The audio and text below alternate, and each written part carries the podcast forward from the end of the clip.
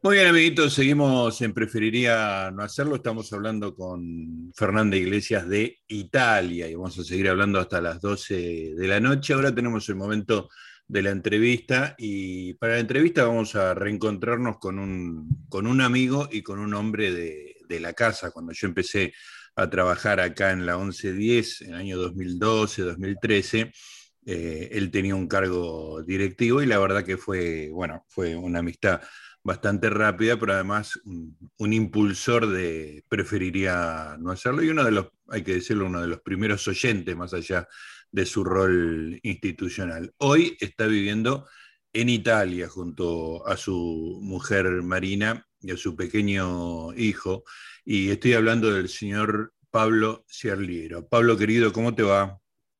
Hola Gustavo, ¿qué tal? ¿Cómo estás? Encantadísimo, encantadísimo de que me teletransportes ahí a ese edificio del que tengo tantos recuerdos. Me siento como si eh, terminamos la charla y me voy a comer unas porciones a Guerrín, bajando ahí por... Así que es un placer inmenso. Extraño un montón y, me, sumo un montón este, con esta charla y, verlos. Bueno, le dedicamos el, le dedicamos el programa al amigo Baltasar Jaramillo, entonces. A Balta, sí, con Balta cada tanto hablo. Este, es un amigo de toda la vida y, sé que está ahí dirigiendo la radio. Creo que está batiendo récords de ser director de, la Ciudad, ¿no? Impresionante. No sé si es que no lo pueden echar o se olvidaron de, él. Sí, sí, sí. Hay algo, hay algo raro ahí porque eh, yo creo que es el director que más tiempo lleva como a cargo y, le ha pegado una vuelta. A mí, me gusta y escucho la radio. Este, la diferencia horaria te la pone difícil porque los programas que más me gustan son los que están a la noche y, bueno, nada, acá son horarios ridículos de madrugada y se me hace difícil, pero eh, algunos conductores suben sus contenidos a Spotify y la hacen más fácil. Eh, déjame decir, eh, y ahora arrancamos con, la charla específica, que bueno, yo trabajo en, un par de radios privadas y el otro día le de la nada le dije a Baltasar qué bien funciona la, la 1110, Radio Ciudad, porque la verdad que eh, no tenéis problemas técnicos, el programa sale, los archivos los tenés, los productores están. O sea, se bancaron los dos años de pandemia bastante heroicamente y la radio está muy bien, así que bueno, este, formaste parte del, comienzo de la gestión y los saludamos a Balta. Pero bueno, basta de franela interna. Está Pablo, estamos con Fernanda Iglesias, que a, quien bien conoces profesionalmente, pero que además eh, comparte con vos que son italianos los dos. Con nacionales, claro, cittadina, cittadina italiana. Vos eh, tramitaste la ciudadanía italiana acá en Buenos Aires, ahora se habla muchísimo de, ese, tema acá. No, no, yo acá en Génova, acá en Génova, ah. sí. ¿Te fuiste para allá? ¿Cuánto hace? hace eh, el plan mío de, radicarme acá en Italia es del 2019. Em, en fines del 2019 decidimos con Marina que nos, que nos, queríamos, que, el futuro no lo veíamos en la Argentina y nos pareció que mis hijos habían tramitado ya la ciudadanía italiana, o sea, viste que esto es por línea eh, sanguínea, por mi abuelo, entonces ellos habían hecho el trámite. Ah. Mi hijo más grande ya estaba viviendo acá, ah. eh, ahora está en Portugal, en Lisboa, y los dos más chicos lo habían hecho en el consulado. Yo no, yo no había hecho el trámite, Marina sí, Marina tenía la ciudadanía ya hacía bastantes años, también por su abuelo, y decidimos, dijimos, bueno, nos vamos a Italia. Eh, Em, empecé a hacer algunos contactos, establecí un, proyecto, digamos, muy inventado, comercial para, radicar acá. Juntamos los ahorros que nosotros tenemos, este, dijimos, ok, nos vamos, armamos la cosa allá, volvemos, cerramos la casa y nos volvemos para Italia mediados del 20. Obviamente nos agarró la pandemia, eh, a mí me agarró acá, Marina se había vuelto a Buenos Aires por una cuestión familiar. En febrero del 20 yo me quedé y a mediados de marzo este, esto ya era un... Acá no se podía hacer nada, estaba cerrado, eh, solo. Eh. El, momento más dramático de la pandemia fue Italia en marzo de 2020. Y el norte de Italia, que es donde... Sí, acá se, esto fue una locura. Acá se volvió, se volvió todo el mundo loco de la del día a la noche. O sea, de un día para el otro, este, esto se transformó en un, lugar eh, ocupado por los militares, una cosa insólita. Y, bueno, nada, pasaron un par de semanas este, y, inicié un periplo de vuelta medio aventurero eh, y volví a través de San Pablo. Llegué, llegué, a Buenos Aires básicamente porque dos chicos que estaban adelante mío en la sala, en la fila, eh, en la lista de espera para subirse al último vuelo de aerolíneas que salía de San Pablo, no tenían suficiente crédito en la tarjeta para, para los pasajes y, no se pudieron subir. Y yo que estaba fuera de la, de, la sala de espera, me, daba, me alcanzaba el crédito, era yo solo. O sea, viste cuando decían que Aerolíneas estaba repatriando a los que no sé qué, estaba haciendo solidaridad, eh, te 1.400 dólares el tramo San Pablo-Buenos Aires. Eh, así que con esa solidaridad... Ah, o sea, vos, te volviste, vos te volviste para pasar, la, para pasar, la, cuarentena, digamos, la pandemia acá, sí, me, encerré 15 días en un departamento Airbnb que me alquiló Marina. Estaba, yo en ese momento estaba con toda la paranoia. Eh, le tiraba alcohol en gel a la Coca-Cola cuando llegaba al mercado. Este, eh, al perro le limpiábamos las patas con, también con alcohol en gel. Eh, estábamos en la locura absoluta. Hasta que Gustavo, en gran medida, Gustavo nos, nos, ayudó a recuperar la cordura con un laburo periodístico extraordinario que hizo este, vigilando las curvas o mirando curvas. analizando curvas. Mirando curvas. Analizando, mirando curvas. Y ahí empecemos a recuperar la cordura. Pero bueno, nada, eh, estábamos de vuelta en Buenos Aires con el proyecto. Para, ¿Cuándo pudieron volver a Italia? Bueno, en el medio de toda la pandemia nos apareció una, una circunstancia inesperada, esperada, pero inesperada en ese momento, que fue nuestro hijo. Marina quedó embarazada. Eh, habíamos intentado muchísimo, muchísimo, buscando, buscamos muchísimo a Felipe y en plena pandemia, este, ping, pandemia, así que pusimos todo en hold para, nació Felipe en abril del año pasado, eh, decidimos que lo más lógico era que venirnos con Felipe ya un poco, un poco más crecido, digamos. Que había que engordarlo un poco, digamos. Engordarlo un poco. Subirte a un avión con un bebé es una movida que yo recomiendo hacer solamente por necesidad, eh, a menos que tengas guita y viajes en business, no, sé. Nosotros subimos al avión en mayo de, sí, en mayo del 20, del ahora en mayo de este año, 20 del 21, con bebé de un año, perro, el equipaje que teníamos después de haber vendido todo en la Argentina y, acá estamos. O sea que hace dos meses están en, están en Italia hace un poco más de dos meses, ¿no? Eh, llegamos el 6 de, el 6 de mayo. Ah, perfecto. Recién hace 10 días conseguimos alquilar departamento. Ya tenemos una casa, fijamos la residencia, que es fundamental. Eso te, lo digo a vos y a todos los que quieran venir. Digamos, vos, para, vos podés ser ciudadano, pero para todos los trámites, para, para ejercerla la ciudadanía, para acceder a la, a, digamos, a poder hacer facturas, a, poder actividad comercial, a incluso trabajar, a lo que sea, necesitas hacer algunos trámites que están vinculados a la residencia. Porque mientras vos tenés residencia, vos como ciudadana italiana, pero que vivís en la Argentina, estás en una categoría que se llama inscripta en el aire. En el aire. Como, en el aire, sí, le dicen así. Porque son los, italianos que viven en el exterior. Que, vives, que vivís en el exterior, o sea que no estás en ninguna comuna registrada. Entonces, cuando llegas a Italia, por ejemplo, para sacar tu tercera sanitaria, para sacar tu partita IVA, para sacar tu códice fiscal, para, para todas las cuestiones eh, legales este, necesitas fijar residencia. Y para eso tenés que tener un contrato de alquiler. Y bueno, nada. Empadronarte, digamos, en España le dicen em, empadronarte. Algo así, claro. Y, como viste, alquilar eh, sin ninguna garantía, nosotros no conocemos a nadie acá. Claro. Este, fue un poco más complicado de lo que esperábamos y nos demoramos dos meses en encontrar algo que nos gustara, además, ¿no? Que, fuera ¿Cómo, casa. ¿Cómo encontraste esa, ese choque, digamos, bueno, no sé si fue choque, con los italianos y eh, el argentino? ¿Cómo nos, nos, reciben? ¿Qué les parecemos los argentinos a los italianos? Bueno, mira, yo, viste que hay un dicho que, se repite mucho que dicen que los argentinos somos italianos que hablamos en español. Sí. Eh, es, es parcialmente cierto, es parcialmente cierto, digamos, el choque cultural acá es muy suave, no hay casi choque cultural. Y te diría además que si es cierto en algún lugar de Italia, más cierto que en otros, en Génova, es, los argentinos básicamente, yo creo que, yo creo que la inmigración genovesa a la, Argentina fue la que eh, estableció el estándar. Este, de hecho, encontrás montones de gente que te dicen, eh, sí, un primo, un tío, un sobrino, no sé qué, todos tienen parientes por allá. Cristóbal Colón salió de Génova. Bueno, Cristóbal Colón, pues, nada menos, nada menos. El primero que, el, primero que fue para aquellos lados fue Cristóbal Colón. Y, y no, y Génova es una ciudad, eh, o sea, no tenés, eh, tenés muchísima identificación con la Argentina.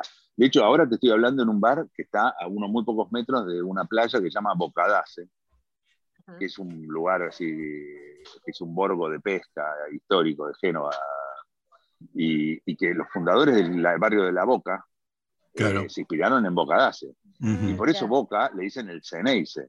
Ceneice es genovés, eh, es, el, es, el, idioma genovés, el dialecto genovés. Este, los Ceneices son los genoveses cuando eh, y, la boca está totalmente inspirada en Bocadace. De hecho, mm. si ves, viste las casas pintadas de distintos colores. Este, y eso lo ves, o sea, te das cuenta de que hay una identidad estética. Sí, hay una, hay una vinculación estética muy evidente entre. Y, además hay montones de referentes. La comida, por ejemplo, es prácticamente. O sea, te sentás en cualquier lugar a comer y hay una panera. Eh, eh, la carne es, eh, forma parte del menú, las pastas con pesto, con ragú, con. O sea, no hay.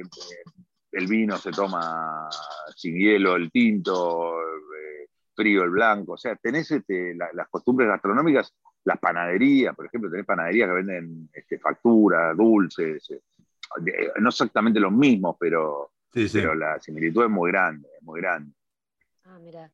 Y los italianos con el argentino, que eso me, interesa saber, ¿nos quieren? Mira, eh, nos tienen mucho menos registrado de lo que nosotros creemos.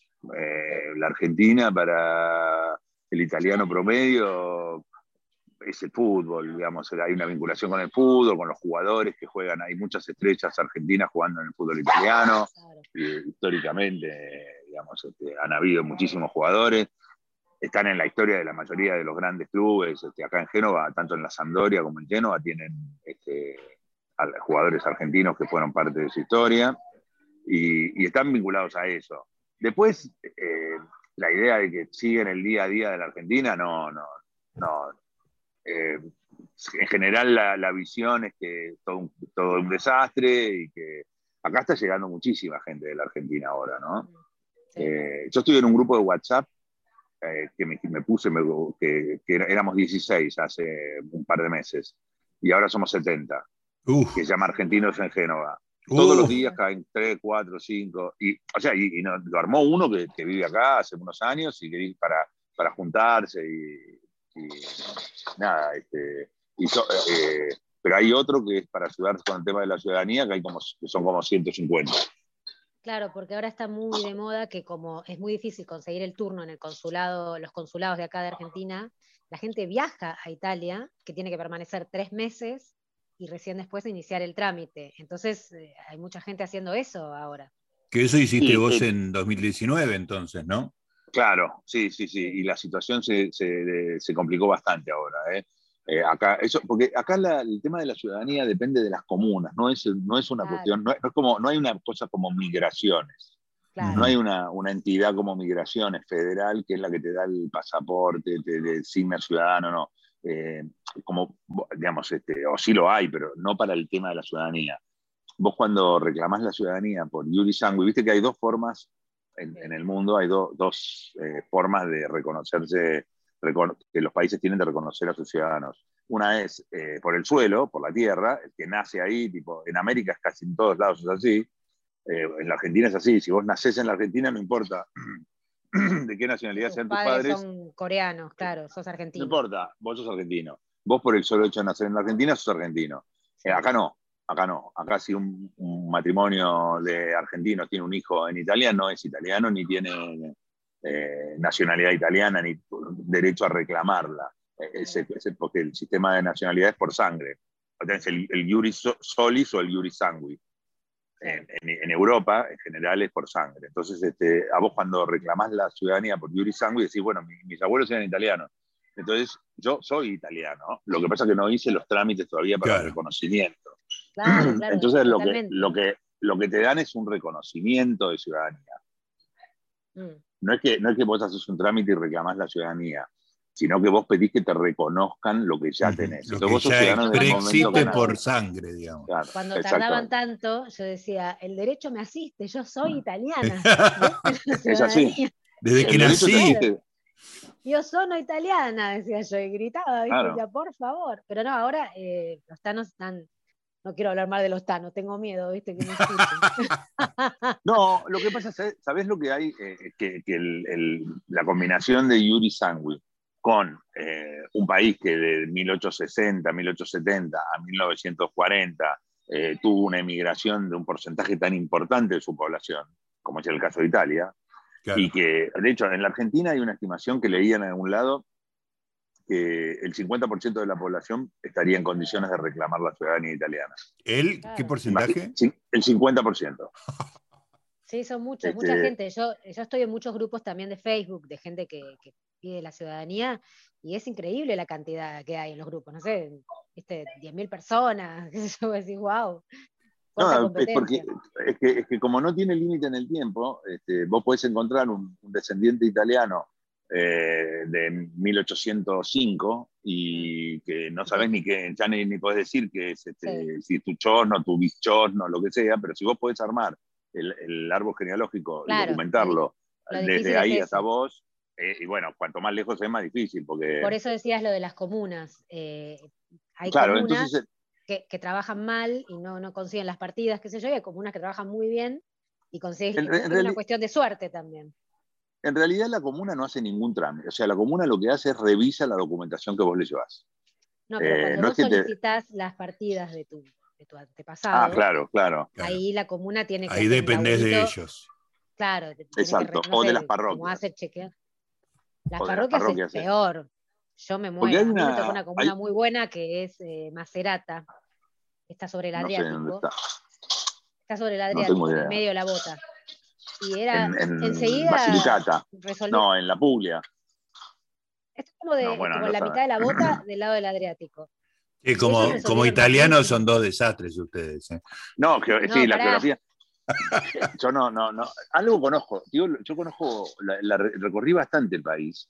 Hay un error que se, que se comete muy, muchísimo, eh, que, que no sé si es un error. La mayoría de la gente tendemos a creer que Italia es un país muy, muy antiguo. que tiene una ah. tradición, que es muy, muy antiguo. Y Italia es un país muy moderno, incluso es más nuevo que la Argentina. No, de hecho, cuando vos dijiste recién 1806, esa gente no era italiana, porque todavía no se había creado. Ah, claro. Italia se creó a, mediados del, 1800, creo, cuando se formó eh, el reino, digamos, de Italia. Eh, eh, pero 1870 y pico, Marina que está ahí comiendo un helado me va, me va, Sí, hay mucha gente que tiene su antepasado nacido antes de esa fecha y no puede reclamar en la ciudad. Porque no es Italia. Por no existe. Tenés que hacer un trámite un poco más engorroso, judicial, porque... Pero, por ejemplo, incluso hay partes de Italia en el norte, en el Friuli Veneto, en, en, el, arriba en el Trentino, al norte en la frontera con Austria y con Suiza, que no eran Italias en 1800, eran Austria. Entonces, este, eh, hay alguna gente que, nació ahí y que tiene que hacer un, reclamo judicial, porque eso después de los acuerdos de post Primera Guerra Mundial, recién en el siglo XX empezó a ser Italia. Y otra cosa graciosa, o curiosa de reclamar la ciudadanía, es que si eh, el, tu antepasado mujer nació eh, después del 48, 1948, eh, perdón, un juicio. Ah, perdón, antes, eh, si es mujer, no te transmitía la ciudadanía por ser mujer solamente. Entonces vos ah. tenés que, tenés que hacerle un juicio al Estado italiano por discriminación. Sí. Es una, viste que, el sistema judicial, claro, pasa algo parecido con la Argentina, que los fallos, los fallos no, no, son, no se universalizan. Entonces, cada caso tiene que volverse a, a judicializar. Es una forma de filtro, porque como decía, si vos tenés, imagínate, en la Argentina tenés eh, el 50% de la población, estás hablando de 25 millones de tipos. Eh, en Perú, en, en, Sudamérica hay un montón de, descendientes de italianos. Estados Unidos ni hablar. El, problema no es tanto Estados Unidos, que, normalmente los norteamericanos no están emigrando en masa, pero, claro. pero en América Latina tenés, eh, montones de, latinoamericanos en, Sudamérica y en Centroamérica descendientes de italianos. Entonces lo que hacen es te filtran por eh, turnos. Te dicen, bueno, vamos a, vamos a nacionalizar eh, a tantos por año. Entonces es un flujo razonable que se extiende en el tiempo. Claro, claro, y, este, no, y no tienen una, una avalancha que, que, haría colapsar todos los... Porque además vos no, pierdas de vista que Italia tiene un sistema de seguridad social muy, muy... O sea, por ejemplo, la salud pública en Italia, esto es realmente universal. Vos acá en, la salud pública, que es muy buena, bastante buena, digamos, al, nivel de una obra social eh, paga en la Argentina, eh, no tenés que pagar nada y solamente, o sea, accedes este, libremente, incluso hasta los medicamentos. o sea, un remedio para la presión vale centavos, que si no lo tenés que pagar 10 euros o 20 ah. euros. Solo con ser eh, residente, vos ya tenés solo con, Claro, vos con, tu tercera, con la tercera sanitaria, que es el, el, el carnet, digamos, de seguridad social, accedes a un sistema de salud que te da médico de cabecera, estudios, este, bueno, y toda la complejidad. Si tenés una enfermedad o un accidente, los hospitales te atienden este, con todo. Y, por ejemplo, Pablo, ¿hicieron, por ejemplo, ya tiene pediatra Felipe? Sí, estamos en eso, estamos en eso. Estamos en eso. Vino un pediatra el otro día a verlo a casa porque tenía fiebre y parece que lo vamos a adoptar como nuestro pediatra, Alessandro. y, nada, te llama por teléfono el pibe, o sea, eh, es este. Eh, eh, es un médico. Funciona. Funciona, funciona, sí. Algo, algo que a nosotros nos sorprende, ¿viste? Porque, ¿cómo que funciona? Decís. No, y tenés, la, y tenés una. Tenés Tan parecidos no somos, entonces. Bueno, bueno, claro, es, está ese, pero digamos, es la misma, el mismo concepto de la Argentina, que tenés una, una salud pública universal, pero eh, obviamente para, si no tenés la ciudadanía, si no tenés la tercera sanitaria, no, tenés que pagar. No es que vos te venís de Francia o de Alemania y, te atienden, no, tenés que...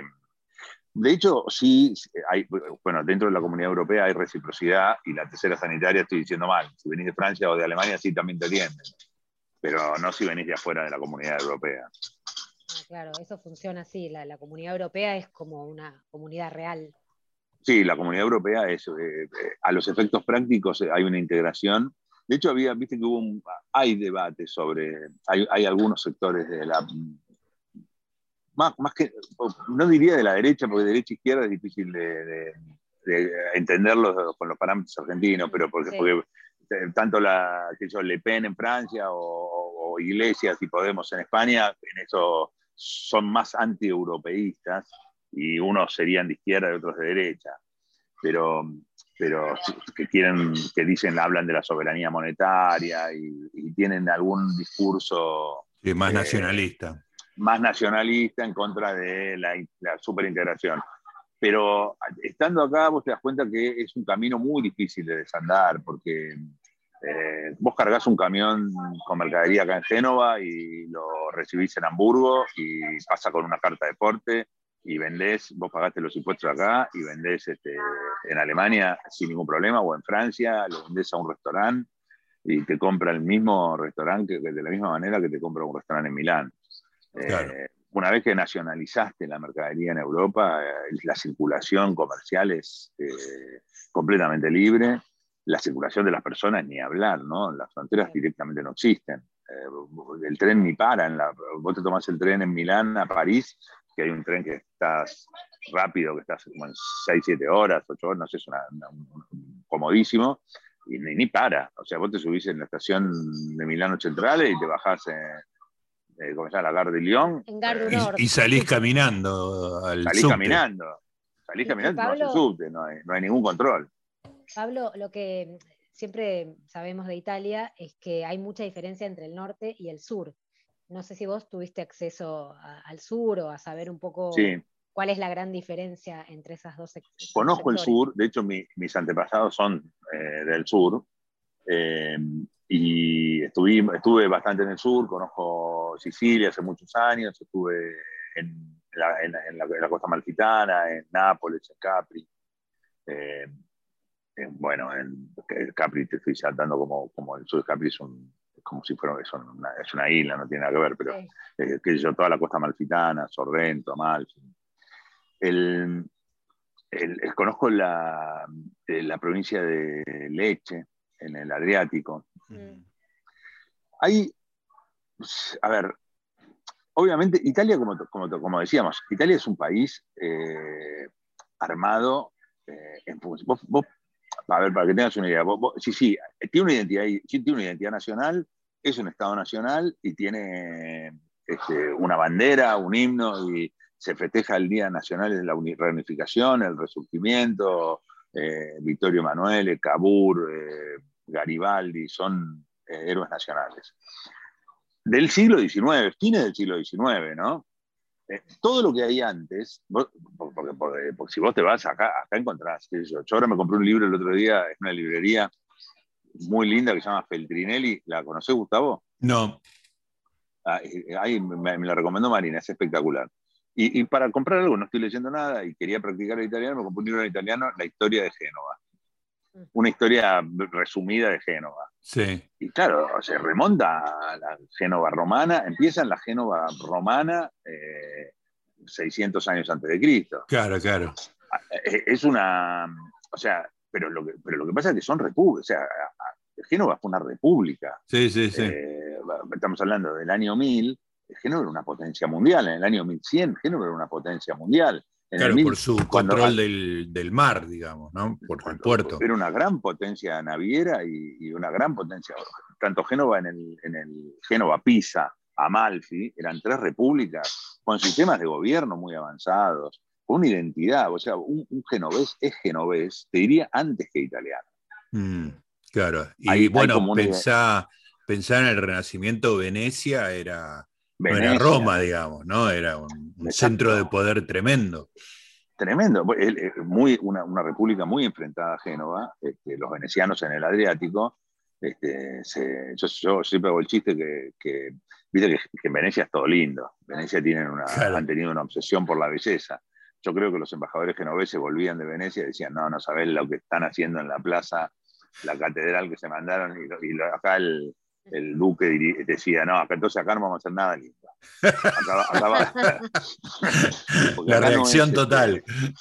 acá no, no, hay esa, e, e, esa, esa, cosa de la belleza, no, no, está en la, cultura genovesa. Ah, este, la catedral de Génova, el domo de Génova, es una iglesia Sí, tiene mil y pico de años, pero no, pero es por cualquier cosa, digamos. está la, banca San Giorgio, que es el primer banco que hay registros reales, las primeras compañías de seguros del mundo. Algunos historiadores te dicen que son los primeros indicios de capitalismo, eh, las compañías de seguro que, aseguraban a, las naves, las naves que se iban a, a buscar comercio. Este, qué sé yo, hace casi mil años o por ahí, y, está el edificio donde estaba el Banco San Giorgio, y arriba, al lado, al lado, al lado le pusieron una autopista, una, autopista sopraelevata que no se puede explicar lo que es. Sí, está bien, tenía que pasar por ahí. Bueno, eh, eh, eh, son muy utilitarios, ¿viste? Los genoveses son ah, diciendo, bueno, flaco, esto es así. Claro. Es así, es el centro ah. medieval más grande de Europa enorme. Estábamos eh, hablando de, esto por, por el tema de como que Italia se armó con distintos sectores. Distintas, con distintas personalidades. Claro, por eso tiene distinta identidad. Me fui por las ramas con respecto al sur y el norte. Eh, hay diferencias, eh, pero, pero las diferencias este, están vinculadas, o sea, yo creo que hay diferencias sur y norte, obviamente hay una diferencia en, términos de riqueza, porque el norte es una potencia industrial. Italia es la tercera economía, pelea el segundo lugar en, volumen económico con Francia, de la Comunidad Europea después de Alemania. Italia y Francia están ahí cabeza a cabeza, eh, segunda y tercera economía de Europa. Es el doble que la economía española. ¿El doble? El doble. Mirá vos, el, PBI de Italia eh. es el doble que el, PBI español.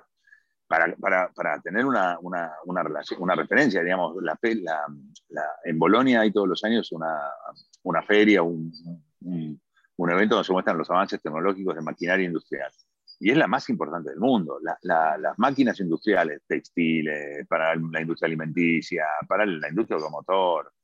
acá en Italia, o sea, si vos tenés una licuadora de primer nivel, es, casi seguro que el motor lo hacen acá, o en Módena, o en Cremona, o en Torino, o en Milán. El norte de Italia es una gran potencia industrial. Bueno, y por eso fue, Pablo, que eh, cuando empezó el COVID, que uno de los primeros eh, focos en Occidente fue el norte de Italia, porque tenía una gran conexión comercial con China, creo que estaba la Feria de la Moda, este, como, como que era un país muy vivo y muy, muy eh, cosmopolita, ¿no?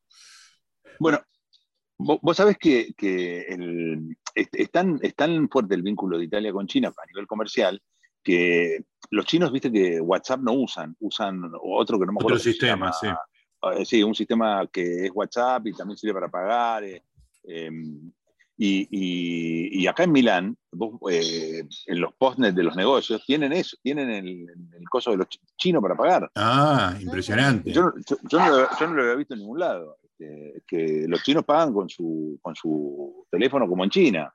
Como si fuera mercado pago, digamos. claro, es como mercado pago. Pero también es una mensajería pero también es un es, muy eh, o sea creo que es el, es el sistema más grande del mundo porque son tantos chinos que y usan 1500 chinos, o sea, 1500 palos. pero pero digamos este pero no, yo no lo he visto en otros lados. En Estados Unidos por ejemplo nunca lo vi que tuvieran el, el coso ese de, de, de, China para pagar.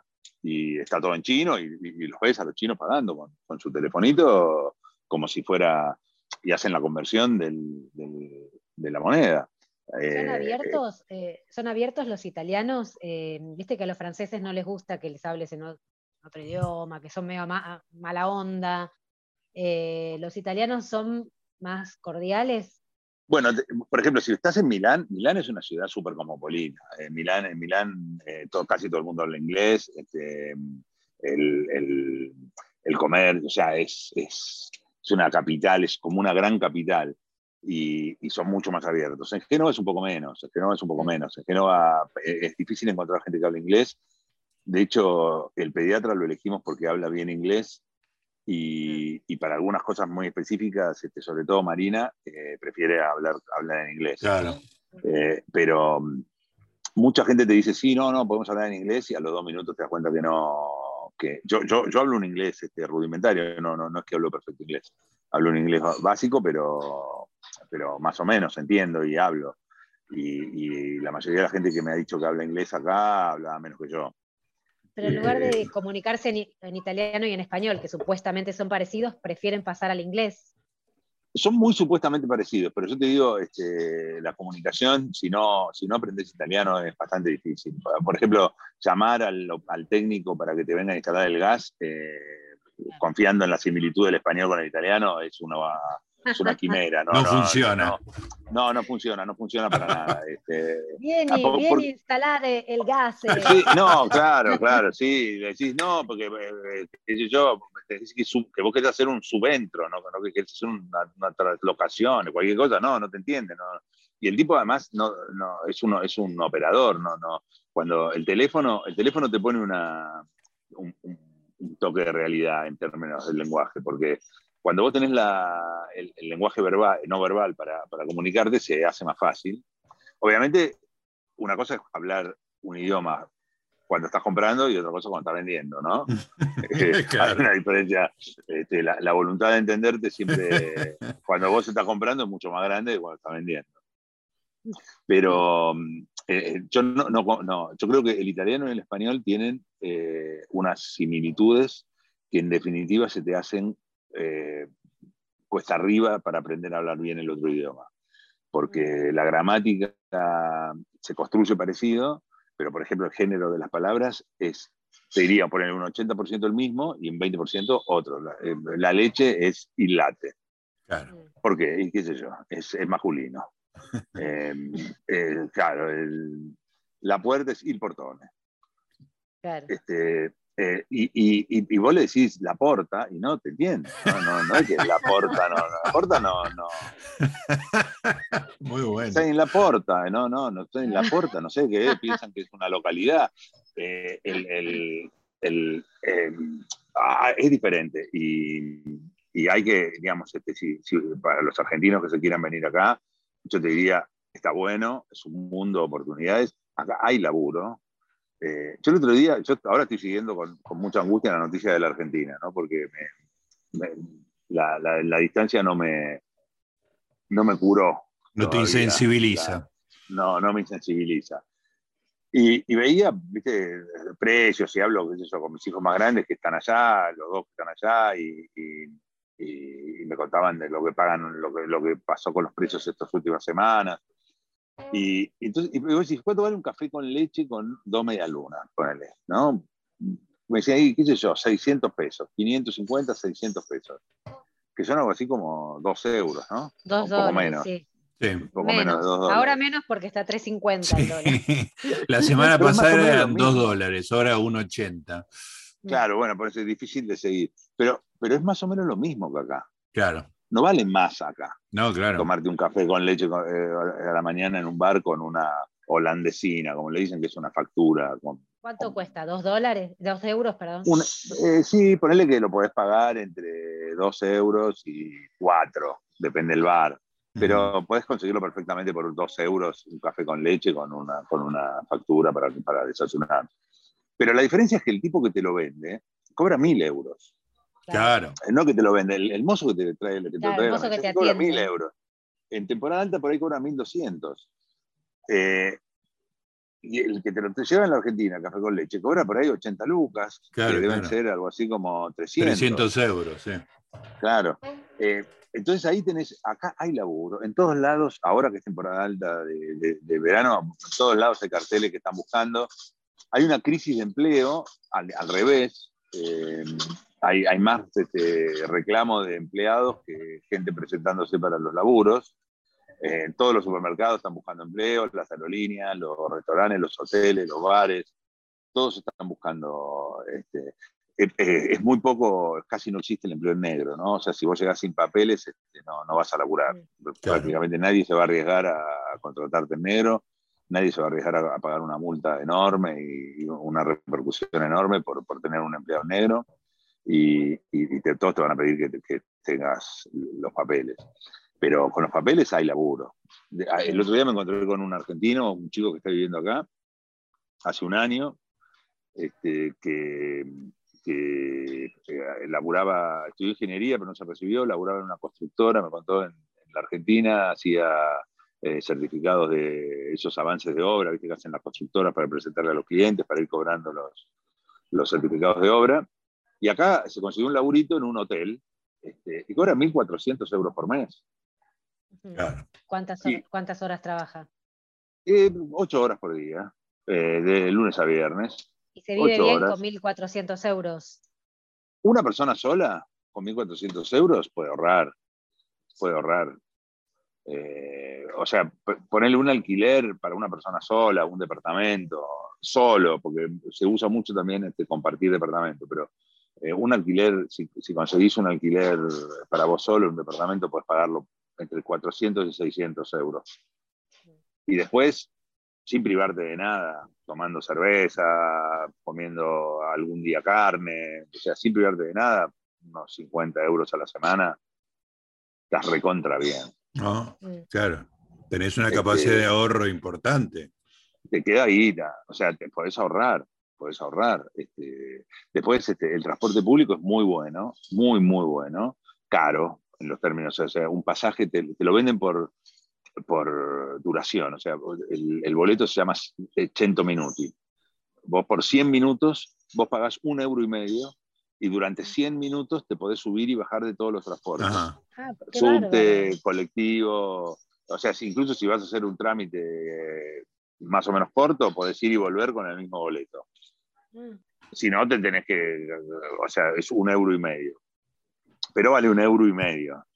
Eh, el sistema de transporte es público. Eh, es este, y, se, garpa. Y lo tenés que validar el ticket en una maquinita arriba del colectivo. Nadie te pide nada, pero he visto, o sea, muchas veces que hay guardias, eh, sube y te pide, el ticket. Y alguno que lo invocan sin el ticket, sin el ticket validado, le, pegan una multa de 80, 70, saladas. Pablo, otra cosa que hablé con una persona que está viviendo por ahí cerca, creo, es en Torino.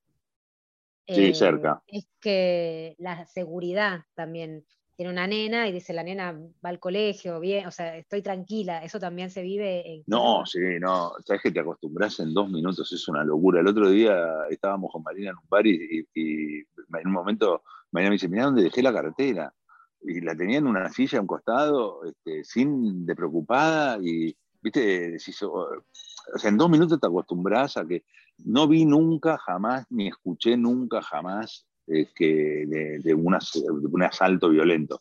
Sí, en Milán escuché y algunos te dicen tener cuidado con los carteristas en el subte, este, o, que te, o que te volen el teléfono, alguna cosa así. Mm. Pero vos sabés que es re loco. Eh, cuando estaba mirando departamentos, acá se, eh, muchos tienen alarma y puerta blindada. Mm.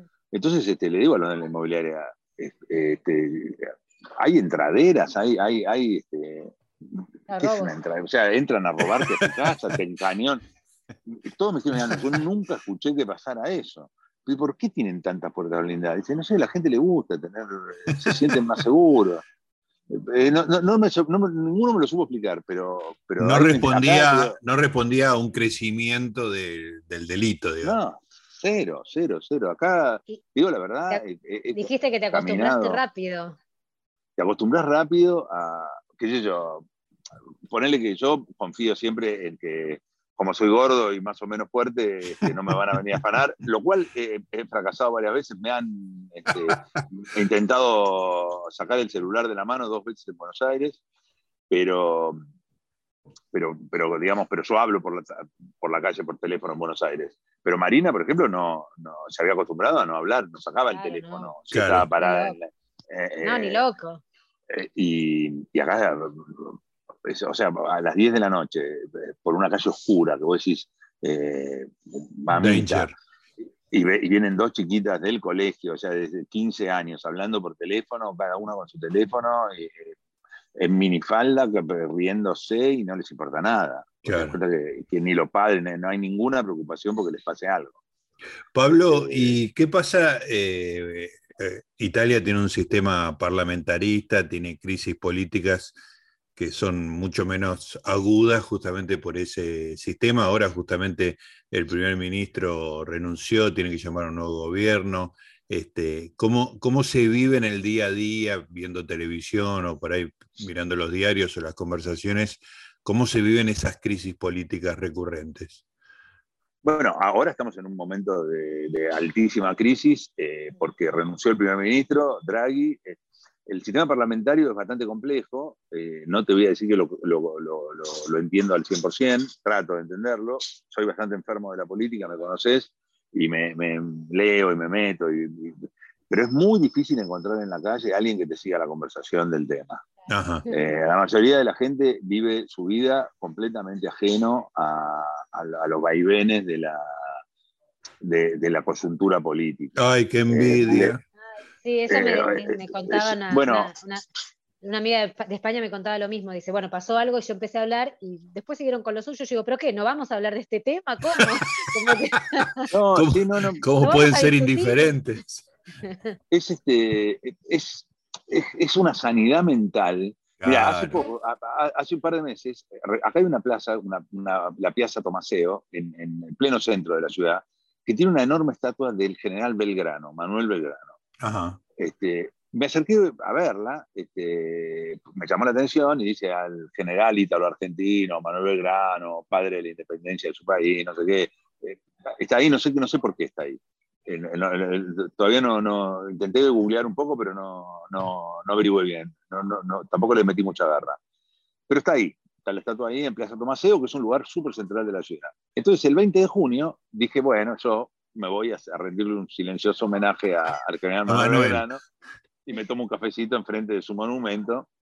No le compré una flor porque no sabía dónde vendían, pero eh, me fui ahí a la Plaza Tomaseo. Y había 20 tipos en la plaza, al pie del monumento, con carteles reclamando, protestando por algo. Entonces yo que me gusta practicar mi italiano y, trato de aprovechar este, las oportunidades para hablar, me acerqué. Y había un, eran, eran tres protestas distintas. Una era por, eh, por los animales, eh, había algunos que estaban en contra del maltrato animal, este, que paradójicamente había uno con varios perros y a, los perros les había puesto una calcomanía en el pelo en contra del maltrato animal. Muy bueno. Insólito, insólito. Le, dije, escúchame, cuando le sacás la calcomanía no le duele al perro, pues se puso medio violento el tipo y no me. Mi italiano no daba para pelearme con un loco. Contra del maltrato animal, pero a favor del maltrato no, humano. No, no. Un tarado, un tarado importantísimo otros que estaban en contra de la guerra y otros en contra de Estados Unidos, medio a favor de Putin, veladamente a favor de Rusia. Entre ellos eran una, sarta de locos, pero... Eh, y, ¿sabes lo, que, lo primero que se me ocurrió? Es decir, estos tipos están bien, que, o sea, están acá, de hecho se, confraternizan entre ellos, porque si estuvieran solos serían muy poquitos. Entonces, el de, de los perros se, suman. Putin. No sé, claro, las causas son eh, válidas o más o menos válidas. La gente pasa por al lado, no cortan el tráfico, por supuesto, nadie, nadie, no perjudican a nadie son unos trastornados. Digamos, yo pensé, había una chica parecida a Victoria Donda, a Vicky Donda, y que, claro, Victoria Donda debería estar acá. El problema es cuando vos lo pones, el problema es cuando vos lo pones de, tipos de ministros, de, a, esos tipos nadie se le ocurriría dar un cargo ejecutivo importante. Porque, porque no manejan los mínimos niveles de convivencia, o sea, creen que la realidad es el blanco y negro, que hay buenos y malos, que es una película de Marvel, la geopolítica internacional. Entonces, eh, son personas que están en una plaza con, eh, juntando firmas por su, a favor de su causa. Este, creo que, eso lo pinta. En la Argentina el problema que tenemos es que esa gente termina con una banca, eh, en un, siendo canciller. siendo canciller, claro, ¿no? Eso, eso, Pablo, me acuerdo que en un libro que vos leíste, que escribimos con Willy Raffo, pero y, te lo saqué, te lo dije, te lo dije. Pensando en eso. Pensando en eso, sí. Porque, ¿cómo se llamaba la del INADI? Eh, Lubertino, ¿no? María, Mariana eh, Lubertino. María José. María José Lubertino, claro que yo decía, en, Inglaterra estaría con una mesita pidiendo firmas para una cosa estrambótica, ¿no? En, en Argentina es funcionaria, ¿viste? Pero bueno, lo vi, lo viví en carne propia y, le, puse a Vicky Onda porque es más actual, pero, pero estaba pensando en esa anécdota de, ese libro extraordinario que escribiste este, con Rafa en el 2014. 2013. El, el progresismo. Progresismo. el octavo pasajero. Gracias, Pablo. Che, Pablo, tengo miedo por eh, Marina, que está con Felipe esperándote. No sé si ya te pone cara del otro lado. Marina está. ¡Ay, qué ah. lindo verla! Hola, Marina. Ahí están las patas de Felipe. Ahí está, bueno, estamos por, por lo poco que veo, es lindo Génova. Sí, todo el, Instagram de la playa y todo eso era bastante lindo. ¿eh? Es lindo, es lindo, es lindo. Este, no, no, no le agregan, o sea, en la playa, si tienen que ponerte un lavadero de autos, eh, no te estoy jodiendo, ¿no? Sí, sí, Uno de los mejores lugares frente al mar eh, está tapado porque hay un lavadero de autos. este bar que estoy yo, a mis espaldas, está el mar. Está el ah. mar y es una playa extraordinaria. Sería una vista fantástica, pero el bar está mirando la, calle. Claro, entiendo, entiendo el concepto. Extraordinario.